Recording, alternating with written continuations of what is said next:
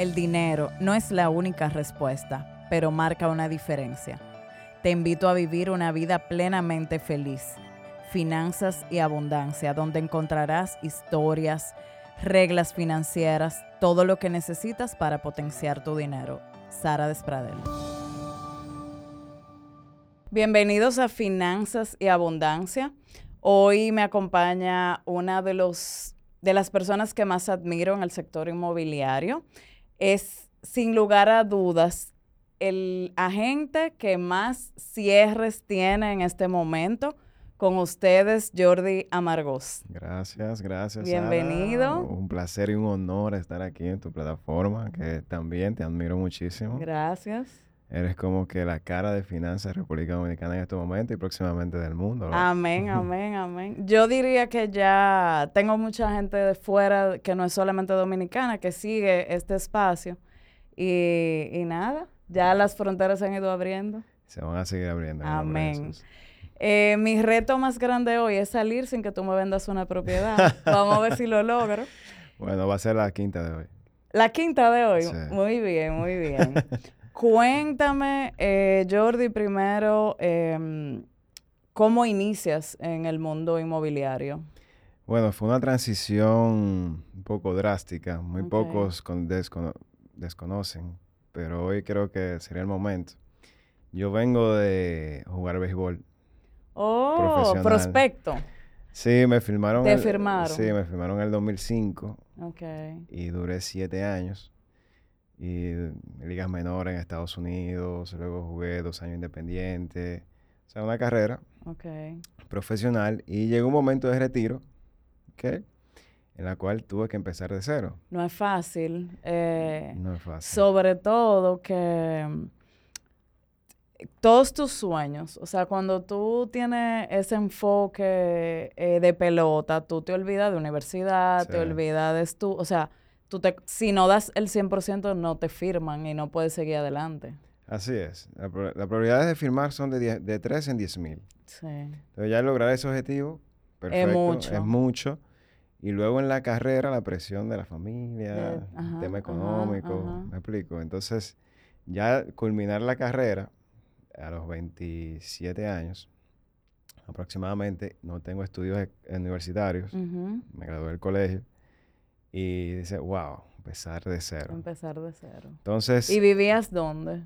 En Estados Unidos. o sea, ajá, ¿en qué estado? ¿Dónde bueno, en los peloteros vivíamos en todos lados. Okay. Pero básicamente en la costa este por los equipos que yo firmé. Okay. Nueva York, Florida, eh, New Jersey, toda esa costa este, viajando muchísimo.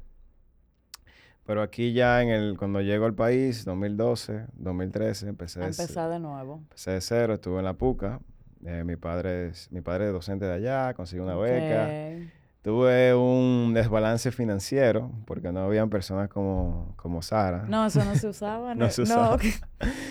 y el manejo del dinero. O sea, sí se usaba, pero como que no, nadie hablaba claro del dinero.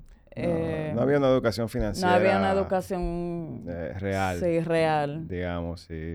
Exploté mucho dinero en esa época y me vi económicamente feo. Ok. Entonces, una de las salidas que vi como para recibir un ingreso fue esta. Y por eso mucha gente entiende que cuando tú te quedas sin trabajo, o arrancas a vender en el sector inmobiliario o a vender vehículos. Sí, es una realidad, es increíble. Como, entonces, aquí no hay algo que, mm, que filtre el que haya una preparación de ese agente inmobiliario. Mm, ahora mismo hay un, se está encaminando. Con la Asociación de Empresas Inmobiliarias, te dando algunos cursos allá, está formalizando, regulando de alguna manera. Pero aún así, ahora mismo el desempleado claro, está eh, claro. Eh, queriendo encaminarse en este mundo que no está mal, sí. porque así estuve yo en un momento dado.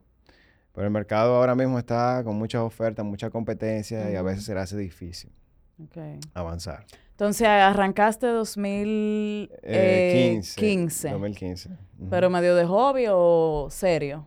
Me fue serio, prácticamente. O sea, como un trabajo tiempo completo. Prácticamente tiempo completo. Sí, prácticamente porque estaba en la universidad también, culminándola. Y ¿Tu primera gran venta cuál fue? Mi primera gran venta fue una casa en la castellana que me dio muchísima lucha a vender. Me dio tres meses, pero fue una buena venta. ¿Y de cuántos millones en ese momento? en ese momento fue, salió en 10.5 millones de pesos la ¿Y tu comisión? 570 mil pesos. Ya, o sea, ahí tú dijiste, sigo por este camino. Sigo por este camino. Tenía muchas deudas en aquel entonces. Ok. Empezaste a limpiar. Empecé a limpiar poco a poco. Empecé a, eh, educarme financieramente, recibir sabiduría, que fue una revelación de Dios realmente, que me dijo como que sé buen administrador de mis recursos que yo estoy dando. Me lo dijo así, literal. Y yo empecé a. Yo veo mucho en todos tus posts y de tu hermano también esa, ese mensaje de, fe todo el tiempo, eh, que se, se inspira mucha confianza. Sí, realmente sin Dios, Dios fue que me rescató en ese 2015, 2016, perdón, ese 2016, me rescató de ese viejo hombre y nací de nuevo. Okay. Y solamente obedecí un libro que se llama la Biblia. Amén. Que es un manual de Dios. Y a partir de 2016 mi vida ha cambiado y gracias a Dios, mira dónde estamos hablando. Qué bueno. Y como tú mencionaste ahorita, este aparte, Dios con su gracia y misericordia me ha llevado a, ser uno de los top producers de este país. Y en términos llanos, ¿qué implica ser uno de los, mm, de los top ahora mismo? el, eh, la cantidad de cierres en el mes. Sí, es, mucha responsabilidad porque al mismo tiempo, como es un servicio al cliente, eh, se procura mucha, mucha atención al mismo, darle respuestas rápidas. Hemos tenido que, ampliar nuestros, nuestra plataforma. Hoy en día, gracias a Dios, tenemos ya cuatro oficinas, eh, una en Nueva York, Punta Cana, sabes, Santiago aquí. Y, y realmente se aprende también. Al mismo tiempo se aprende mucho porque a los nuevos asesores yo les digo, atiendan clientes, den servicio al cliente para que ustedes se van a convertir. Yo a veces daba de gratis, o sea, no me interesaba ni siquiera recibir la comisión, sino más bien entrenarme a mí y dar ese servicio al cliente que, que él merece. Y pasa mucho que mm, quien menos tú crees, que quizás en un momento tú dice, no, ese cliente no me va a comprar, me va a poner a perder tiempo. Y el que menos tú piensas, quizás es el que cierra la venta. Así es. Sí, eso pasa de todo. Esto es una aventura. Sí. o a veces hay quien más tú crees, te pone a coger una lucha. Ay, sí, sí, sí. Hay, hay, diferentes personalidades. Eso, eso es lo chulo de esto, porque tú no sabes con quién te vas. Yo tengo un testimonio. Yo, con tu hermano, le escribía siempre mira, y tal proyecto, y no sé qué, y, cuéntame. Y había un proyecto en Punta Cana que me encantaba. Y él me decía, eh, no, tal cosa. Y yo, ok, ok. Pero en ese momento yo me estaba mudando aquí. Entonces sentía como que me daba miedo empezar algo. Y un día él publicó algo de las terrenas, que nada que ver. Era la primera vez que ustedes como que arrancaban a publicar eh, inversión en las terrenas. Y yo lo llamo en carretera mira ese proyecto de las terrenas, me, empezó a mandar video. Duramos en una llamada de Santo Domingo a Juan Dolio, ahí. Y yo terminé comprándole Punta Cana. Wow. y yo decía, ¿cómo? pero ya del, del, otro yo tenía los planos, pero que tú no puedes subestimar, quizá era un sábado en la mañana y quizá lo menos que él pensó era que, que iba a ser una venta. Wow. Y, realmente como que esa disposición de quizá tú no cerrarte. No. Eh, y yo tenía como un año eh, buscando y él lo hizo en esa no molestándolo a él, sí, sí. Un saludo a Joel. sí, hay todo tipo de, de clientes, así como tú también, que yo he recibido y yo he vendido un apartamento en 20 minutos de personas que yo nunca he contactado. Como también he durado un año con alguien. Con alguien. Sí, sí. Es muy, es muy variante, muy variante. Entonces, eh, ¿en qué punto tú te liberaste de esas deudas? ¿En qué año? 2017. Ya el año, ya creo que el año 2018, ya empecé a tener una liquidez para poder invertir. Invertir. Y antes de que me cuentes el tema de inversión, ¿Qué consejo tú le darías a una persona del sector que recibe esa gran comisión, pero puede durar dos o tres meses sin recibir otra? O sea, ¿cómo, ¿cuál sería la clave que te ha ayudado a ti a, manejarte financieramente como, como agente inmobiliario? Mira, yo le di con fe. Te puedo decir algo. O sea, yo fui, me esforcé y fui valiente, como dice la palabra. Yo duré yo trabajaba 16 horas al día. Ok. Sembrando. Sembrando. Yo era el primero que llegaba a la oficina y el último que llegaba. Okay. Hablo en pasado porque ya le he bajado un poco. no, hay que ir balanceando. Sí, ya hay que ir. Porque yo lo dije, ¿no? O sea, no, si no, uno explota como un cohete. Claro. Yo en cinco años tengo que tener una libertad financiera cómoda y trabajar, no 16, por lo menos 10, 8.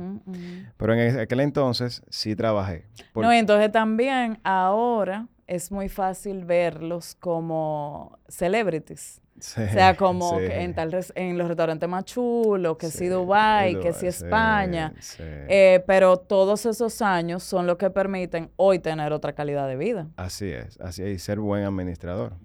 Entonces, que recibiste una gran comisión, ¿qué tú le aconsejas a un agente? Edúquese. Edúquese, reciba asesoría, siempre lo digo. Sara es una de las mejores del país. Eh, porque en ese momento sí la recibí, sí la recibí y de esos 500 mil pesos, por ponerte un ejemplo, recibí una comisión, imagínate que, que recibiste 100 mil pesos, solamente 100 mil pesos que te van a dar para esos dos o tres meses. Esos 400 mil pesos lo usas 100 mil para marketing para, para promoción. Una proporción se queda en, inversión de tu misma marca. Correcto. Hay otro porcentaje, digamos, 100 mil, en la cual te inviertes en ti. Porque hay que, eh, ojo, yo no vengo empíricamente, yo, tu, yo me eduqué. No, y vi que hiciste, estudiaste en Barna luego. Sí, estudié en Barna. ¿Qué hiciste? Gestión de proyectos. Ok.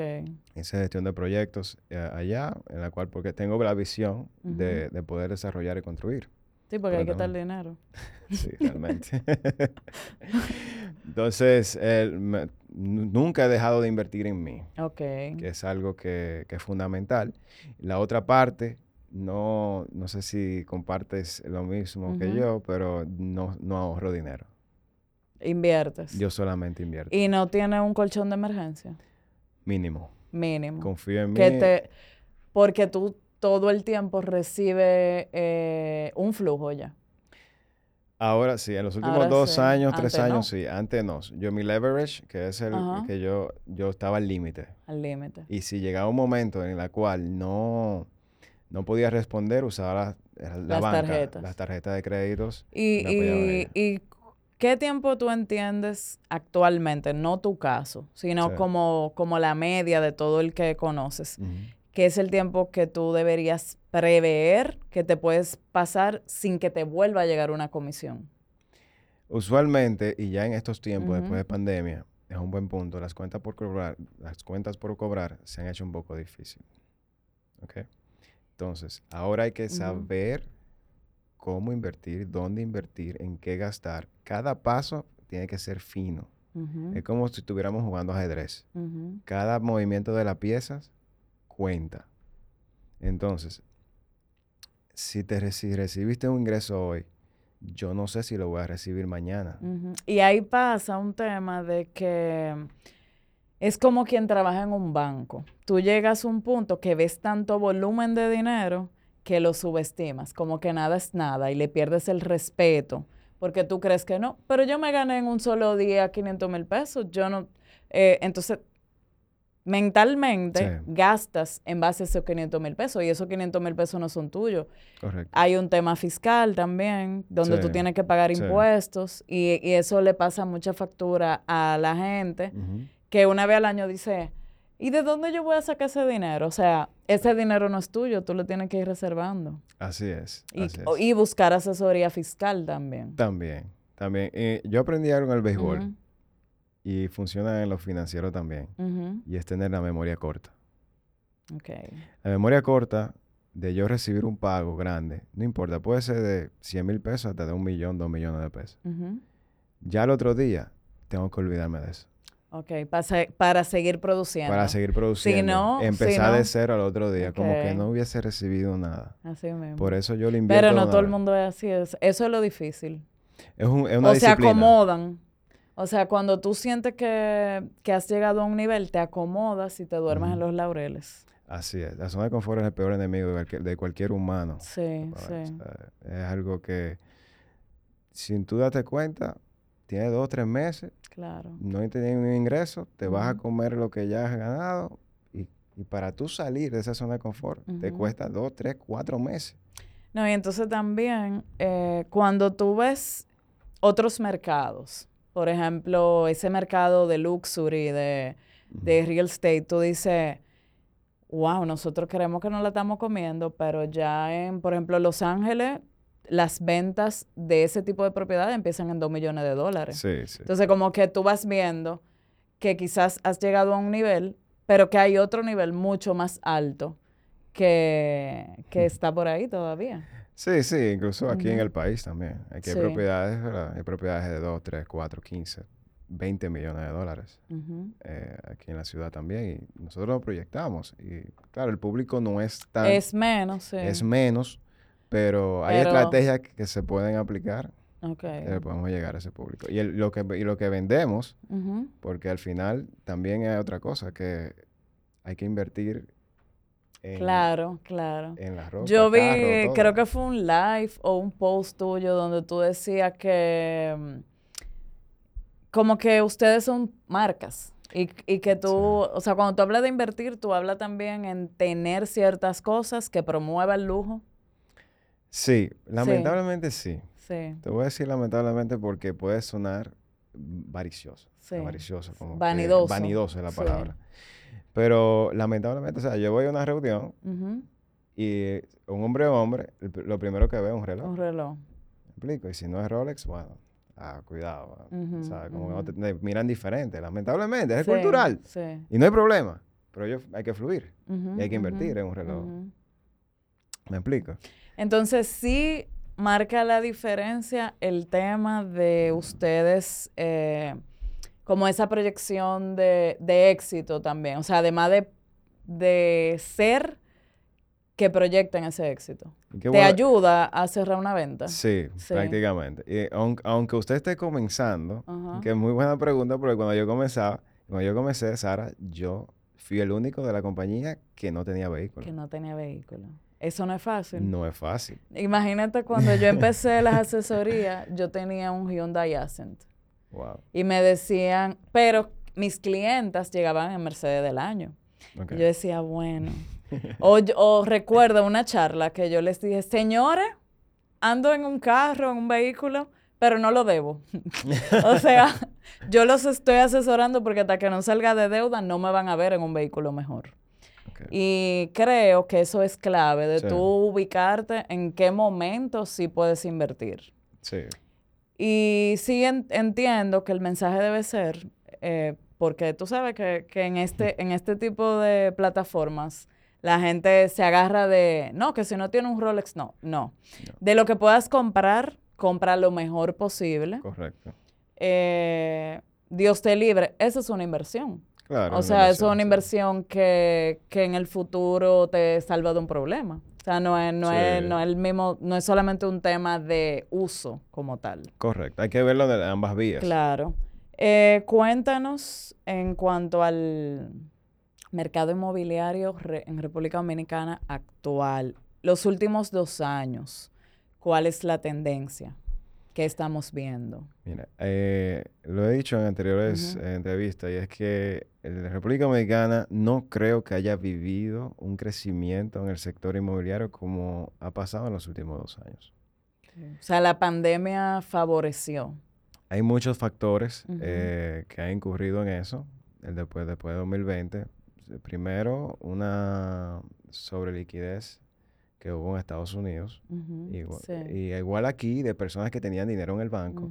y Los estímulos, esos taxes. Sí, sí, también eh, viene, viene con coyuntura, viene como coyuntura eso, donde el gobierno ha implementado eh, políticas que han favorecido a no pagar impuestos, vamos a hablar de eso. Pero más que todo, la sobreliquidez una, una educación financiera donde dicen, mira, mi dinero se me está devaluando en el banco, no hace nada, hay que invertirlo en tierra, es el mejor negocio que hay en el mundo lícito ahora mismo. Sí, sí. Entonces ha empezado una sobredemanda aquí en República Dominicana y que también eh, el gobierno, o sea, hay que decirlo, ha hecho un buen trabajo en políticas de exteriores. Proyectando Eso a mí me da mucha tranquilidad porque yo digo que pase lo que pase, con la inversión del mismo gobierno, por ejemplo, en zonas como Punta Cana, me da mucha tranquilidad de que yo digo, eso no lo van a, querer dejar que se pierda. No. O sea que... Y hay muchos intereses que va a llevar a que se mantenga esa inversión. Sí, claro, es que nosotros somos un país turístico, donde antes del 2020 recibíamos 8 millones de turistas al año, y, al año, y de esos 8, 4 y 5 millones pasaban por Punta Cana. Claro. Y ahora por Santiago también están pasando muchos. Entonces hay que cuidar eso. No, y en el mismo Santiago hay edificios enteros eh, con el tema de Airbnb.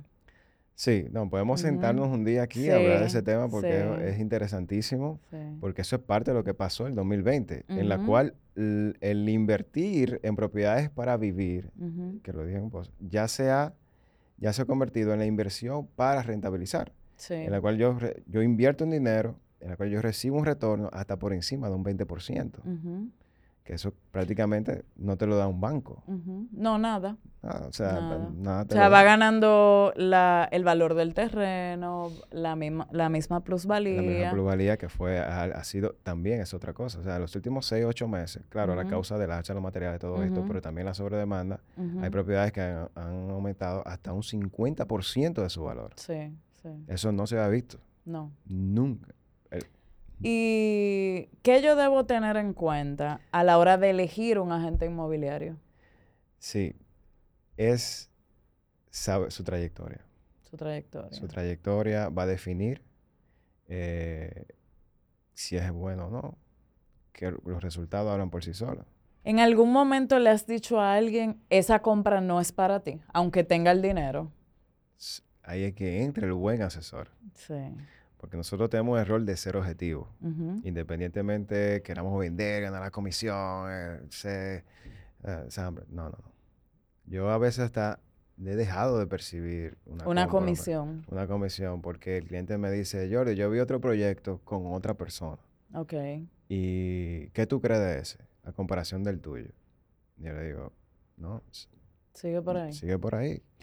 No, pero yo me refiero más bien, eh, recuerdo claramente el caso de una, una señora que vio una muy buena inversión, una muy buena oportunidad, tenía un dinero, lo dio de inicial, pero mensualmente ya no tenía capacidad de pago para costear esa inversión. O sea, eh, ¿cómo tú te das cuenta? Eh, se, se hace un tema de precalificación eh, o algo. Sí, mira. O sea, en esos 20 minutos que tú dices, vendí. sabes que el, mayor reto que tenemos nosotros es eh, orientar y educar al cliente en su plan financiero. Que ahí es que te necesito. Sí. Porque si yo te dedico una hora a un cliente, de esa hora, el 50% de esa hora es, estructurándole. estructurándole un plan de pago. Sí acorde a sus finanzas personales. Y mucha gente no sabe cuánto gasta, no, sabe, cuánto gana. Sí, me dice, ya le tengo 20 No sé, más o menos tanto. Sí, puede, puede ser que tenga algo ahí. Correcto. Pero que no tenga capacidad de luego mantenerlo. Sí, entonces yo le buscamos, como buen asesor, hay que buscarle la vuelta, ¿verdad? Dentro de un plan financiero donde... Que cumpla. Que cumpla, primero. Para que no sea un problema. Exacto, porque al promotor no le va a convenir nunca que a mitad le dejen de pagar ella lo va a quitar, le van a quitar el apartamento, entonces es un tema. En última instancia, que a veces hay que indagar mucho porque el dominicano culturalmente no le gusta decir cuánto gana. No, y lo peor es que el dominicano que no vive aquí también. Igualito en España, igualito en New York, igualito donde sea. Es algo cultural y creo que ya en los próximos 5 o 10 años eso va a pasar, pero que lamentablemente hace 10, 15 años habían muchos casos eh, negativos que hicieron que eh, culturalmente las personas repudiaran el decir que tengo eh, esto para invertir gracias a Dios, estos medios, podcast, Instagram, ha creado una marca personal en la cual personas eh, puedan confiar en nosotros y decir, mira, yo, mira, Sara, yo tengo un presupuesto de tanto. ¿qué hago con esto? Y eso es lo que estamos buscando. Sí, no, y se ha ido abriendo el tema de no solamente tengo deuda, sino quiero aprender a invertir. Así y aprendí, y algo que, que aprendí de mi pastor, eh, Carlos León, si lo puedo decir, es que la necesidad que no se, no se expresa, no, se suple. claro. Entonces, si usted nos quiere, quiere, quiere vender, quiere invertir, ábrelo, diga cuánto usted tiene. Y aquí hay profesionales que le van a ayudar a hacer, multiplicar ese dinero. Y por ejemplo, em, estaba hablando que las nuevas generaciones se le hace mm, con lo caro de la vida, o sea, un joven que quizá hace 20 años su prioridad era comprar su primera casa, un carro, que ya ahora como no ven que les sobra, no lo ven posible, pero sí se retan a hacer una inversión. O sea, como que ya el, el, el motivador es quizá, bueno, me puedo sacrificar, no tener mi casa propia, rentarme y comprar algo para invertir. ¿Qué tú entiendes? ¿Qué consejo tú le darías eh, a ese perfil? Depende del negocio que esté, depende cuál es su, su, norte, por el hecho de que si, si, usted tiene un negocio y usted usa mucho capital, por ejemplo, tal vez no le convenga invertir en una propiedad. Para vivir. Para vivir en un momento dado porque necesita capital para el negocio. Si ya el negocio en 3, 4 años, un tiempo dado, crece bastante y tienes una sobreliquidez, vamos a invertir en... o piensa un, alguien que está trabajando en un lugar y va creciendo y recibe bonificación, recibe... Eh, comisiones, o sea, no necesariamente un emprendedor, sino también un empleado corporativo. Ahí va, ahí va a llegar, porque mayormente son, son empleados y el empleado le digo, mira, se reciben un sueldo, bonificación. Si usted se alquila ese inmueble, esa, es, eso se convierte en un pasivo. Si no me equivoco, es un pasivo. Entonces, usted está, digamos, depreciando esos ingresos que usted está recibiendo. Ahora, depende. Ah, Jordi, no, no, tengo, Sara, no tengo dinero para dar un inicial todavía. Ahí entra un buen plan financiero, una buena administración de recursos. Para lograr ese, inicial, que le puedo dar un número. El número indicado serían 20 mil dólares. Para una primera inversión. Para una primera inversión. O sea, un capital inicial sería un mínimo de 20 mil dólares para algo que esté aquí en la ciudad de Santo Domingo. ¿Y cómo tú ves el tema de tengo entendido que hay, que hay, tenemos un déficit habitacional. O sea, que en la ciudad siempre se necesitan más eh, habitaciones que las que hay. ¿verdad? Sí, Mucha gente dice, ¿hasta qué punto aguanta el mercado de la ciudad apartamentos de una habitación? O sea, que si de aquí al 2025 tú ves que sigue siendo atractivo el tema de una habitación en la ciudad. O sea, si no va a haber como una saturación. Sí, esa pregunta me la han hecho más de 10 o 15 veces en el último mes. Y es que yo le digo que va a depender, va a depender de, varios factores. Vamos a decir tres factores. El primero es sobre la población flotante que vamos a recibir en Santo Domingo. Ahora mismo hay un déficit de habitaciones para esa población flotante que viene a Santo Domingo corporativos, turistas, familiares que vienen y duran dos o tres días, porque el sector hotelero todavía no la suple. Y ha cambiado también el tema de que antes en las casas había una habitación de visita. Ya eso se acabó. Ya eso se acabó. Ya eso se acabó. Te tienen un Airbnb de una habitación, te salen 60, 80 dólares a la noche, míralo ahí. Sí.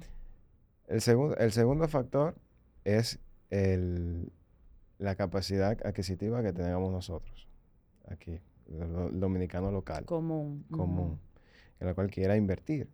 Porque un apartamento de una habitación no tiene el mismo precio de uno de dos. o de tres. O de tres habitaciones. Un proyecto que sale ahora tal vez cueste 100 mil dólares un apartamento. De, una, habitación. perdón. Y uno de dos habitaciones te cuesta por encima de 200 mil dólares. Entonces, el que quiere invertir va a tener que ir obligatoriamente al de una habitación. Ahora, me preguntan, ¿va a haber una, sobre, una saturación? Saturación. Puede ser. Puede ser. Me voy a arriesgar a decirlo, no lo he dicho nunca, pero puede ser, porque va a depender de la variable población flotante, variable. Yo había dado un inicial de uno de una habitación y recogí. Pero no por, por ese tema, sino porque le cogí miedo a las subidas de precio. Ok.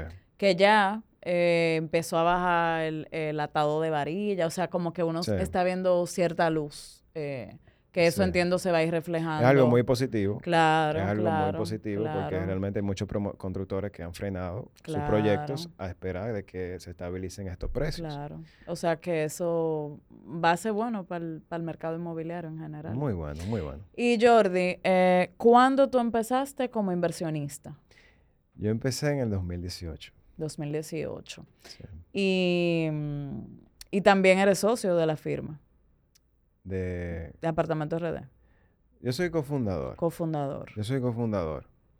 Eh, el CEO, Un a, Robert, De, la, Cruz. en estos momentos estoy de asociado. De asociado. En estos momentos. Entonces, ¿qué porcentaje de tus inversiones está en inmuebles? Muy buena pregunta esa también. Mm. tiene hoy? yo, yo tengo, yo doy esta matemática mi patrimonio debe estar porcentualmente acorde a mi edad. Ok. Si, si mi patrimonio son 10 millones de pesos, 10 millones de pesos, y yo tengo 36 10 millones de pesos es una habitación, Jordi. sea serio. no tiene que decir valores, pero pon otro ejemplo. Ok, te voy a decir. Mi portafolio voy por siete, siete inversiones. Siete inversiones. Siete inversiones. Y de las cuales tú tienes, o sea, en Punta Cana, me imagino. En Punta Cana tengo Punta Cana y Santo Domingo. Punta Cana y Santo Domingo. Voy para la terrena ya prontamente. Ok, ok. pero sí. Con las terrenas, eh, tú me aclaraste algo que era uno de mis frenos a la hora de invertir allá. Me da mucho miedo el tema de la capacidad de la ciudad como tal. Eh, ¿Cuál es el atractivo de, los inversionistas eh, en las terrenas de frente a esa realidad? Sí, eh, la realidad es esa. La planeación urbana que se ejecutó hace muchos años atrás ahí fue un desastre. Fue un desastre. Ahora hay nuevos, nuevos funcionarios que están planeando de manera tal que van a contribuir en que se permanezca el sentido de terrenas, que es mezclar naturaleza, playa, un que tú puedas cruzar directo a tu playa. caminar, porque para mí las mejores playas ahora mismo que hay con acceso es terreno. Claro, claro. Que tú tienes también montañas. y, no, y lo exótico. O sea, que un turista que llega ahí es muy difícil que... Sí, es muy difícil que digas que no es un público. Y eso va, clima, acceso, la misma comida. Sí, sí, la misma comida. O sea, tiene, está todo ahí. El gobierno también está haciendo un buen trabajo allá, está eh, incentivando a los promotores, constructores que vayan y desarrollen, ¿verdad? Proyectos turísticos que en verdad está creciendo muchísimo. La plusvalía en los últimos seis meses en terrena ha sido por encima de un 30%. Ok, buenísimo. Eh, cuéntanos de la ley de Confutur, que mucha gente desconoce. ¿Cómo eso me beneficia como inversionista? Sí, resumidamente, eh, es la ley 15801, fomento al desarrollo turístico, en la cual las políticas eh, hacen que como el promotor, constructor, como también el comprador, reciba excepciones de impuestos. Estas exenciones para el comprador, que en este caso serían primero el IPI. El IPI. Que el IPI es el impuesto sobre la propiedad inmobiliaria. Es el 1% que se paga anual si tu propiedad tiene un valor por encima de 8.8 millones de pesos aproximadamente, que lo avalúa la misma DGI con una tasación. Estás exento también del impuesto sobre la transferencia del inmueble, que es cuando yo pongo mi propiedad a nombre tuyo. En esa operación hay que pagarle al Estado un 3%. Pero un dinero que se ahorra. Sí, es un dinero. Y eso es una ventaja competitiva como país también para el inversionista extranjero.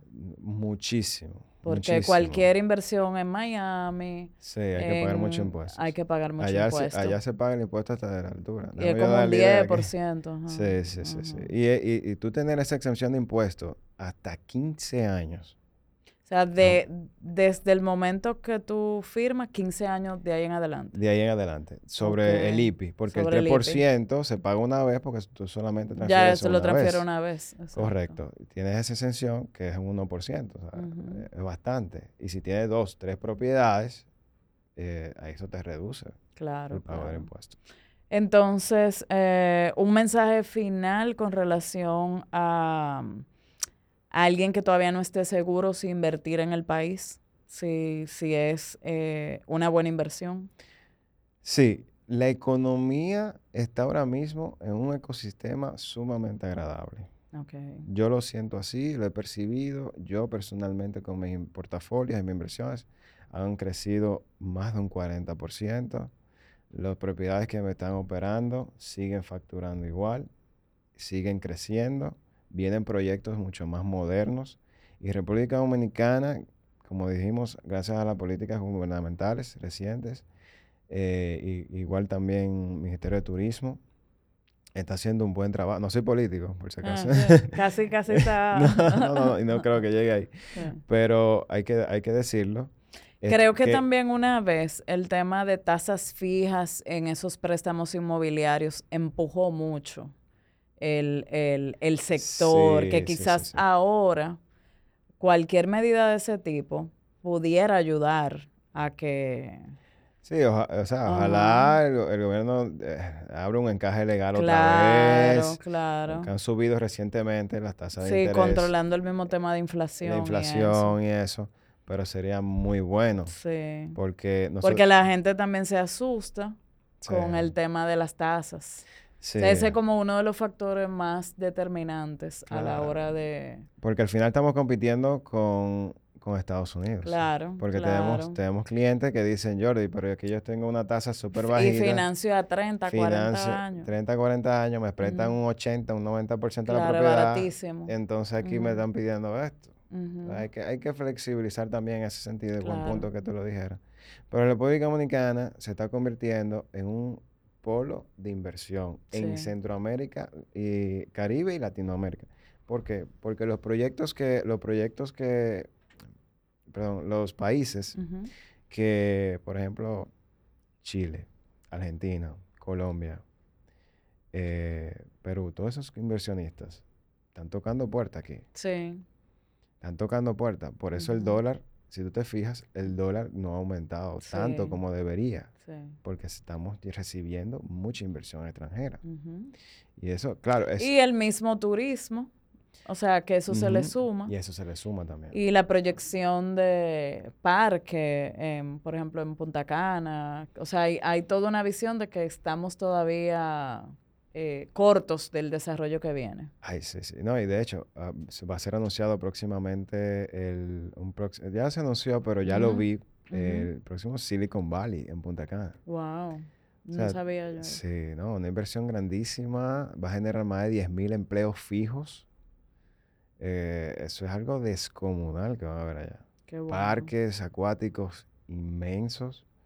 Sea, nosotros vamos, vamos a estar bien en los próximos 5 o 10 años. Yo le digo, el que invierte ahora va a beber agua limpia en 5 o 10 años. Muy bien, muy bien. Asegúrese.